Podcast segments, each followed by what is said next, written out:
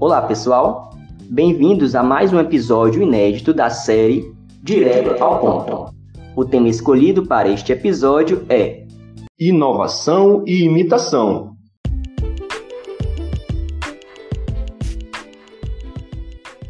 A tecnologia digital simplifica e barateia o processo de inovação, porém, ela também agiliza, simplifica e barateia o processo de imitação. Inovação de mercado é uma tarefa árdua e que exige uma certa perícia, pois, em tese, todo mundo tem acesso aos mesmos recursos.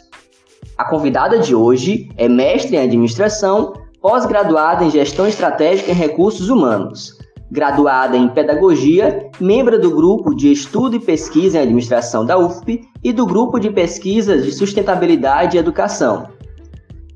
E indo direto ao ponto, é com imensa alegria que recebemos a professora, pesquisadora, escritora e palestrante Celina Olivindo.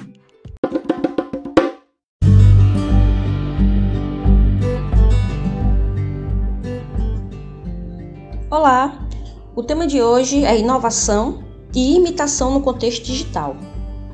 Entende-se por inovação um processo de criatividade, um processo de criação de algo novo, não existente até então.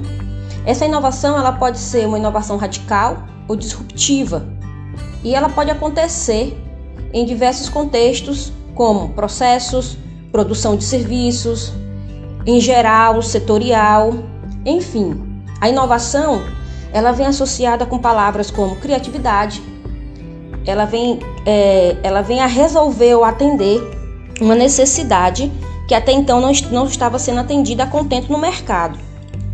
Existem inovações de sucesso e existe inovações de fracasso. Isso é bem interessante deixar claro. Nem tudo que é inovador significa que vai ter sucesso no mercado.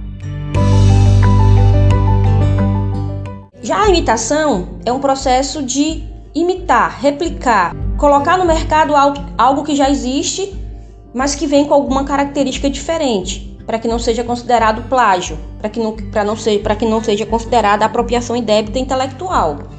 Então, nesse sentido, a imitação, assim como a inovação, ela pode ser algo positivo, ou seja, que deu certo, ou ela pode ser algo negativo, que deu errado, ou que foi feito de uma forma errada.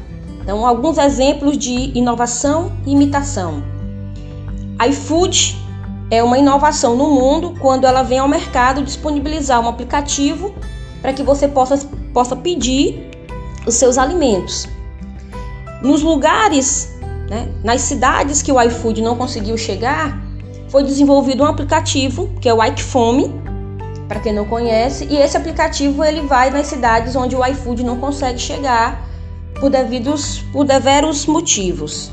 Assim como esse exemplo, Existe também o Uber, uma empresa mundialmente conhecida, e que existe a imitação que é o Ubiscar. Então, tudo na vida você tem, né? O produto que foi criado pioneiramente, e esse produto que foi primeiramente criado, ele geralmente ele leva o nome de produto inovador. E todos os outros produtos que vêm após a criação do primeiro é considerado um, um produto de imitação. É bom lembrar que a imitação ela tem que vir com alguma característica, atributo diferente do produto original. Não só o nome, mas deve ver algo na essência. Mais uma vez, para não caracterizar plágio, para não caracterizar apropriação indevida intelectual. E por que que a imitação ela vem tão fortemente? Primeiro por conta da concorrência. E o mercado, ele precisa necessita ter a opção de escolha. Nem sempre o produto original, aquele que é considerado inovador, pioneiro, ele consegue atender todas as necessidades de seus, do seu público-alvo. Então, de certa forma, o mercado ele motiva com que as pessoas busquem fazer produtos similares e aí de imitação para que ele possa ser atendido. Porque a inovação ela tornou-se um objeto de desejo. Ela tornou-se um objeto que disputa o mercado, que cria status, tá? E, contudo, a imitação ela vem para satisfazer, atender público que a inovação por si só não consegue. E aqui não tem a ver somente com o valor agregado do produto, mas também com o desejo, com a afinidade do público com aquele produto. Independente da marca, exemplo do iPhone, tem pessoas que não conseguem ter uma familiaridade com o iPhone. Então existem outros produtos que têm as mesmas características do iPhone, mas que têm uma funcionalidade diferente. Que seja ou que tenha um, uma, um software diferente. Então, nesse sentido, a imitação ela pode ser criativa, ela pode ser real e ela pode ser uma possibilidade de competitividade para as empresas, onde a imitação possibilita uma melhora no produto e serviço, partindo do princípio que eu tenho um produto inovador e eu vou estudá-lo e aquilo que ele deixa frágil no mercado eu posso melhorar no meu produto, eu tenho uma possibilidade de botar um produto, mesmo que não seja inovador, com características que agreguem a esse produto. Então, ambos, tanto a imitação quanto a inovação, têm pontos fortes e fracos. Depende de quem? Depende de você, que vai promover essa inovação ou essa imitação, olhar para o mercado para além das questões apenas econômicas. É olhar para o mercado como o que, que eu posso fazer para atender uma necessidade real da sociedade?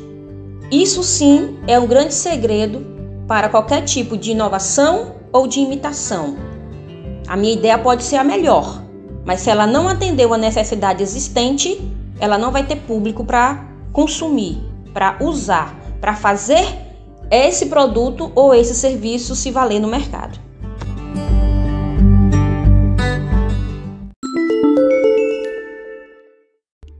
Agradeço a participação da professora, foi um prazer tê-la neste episódio.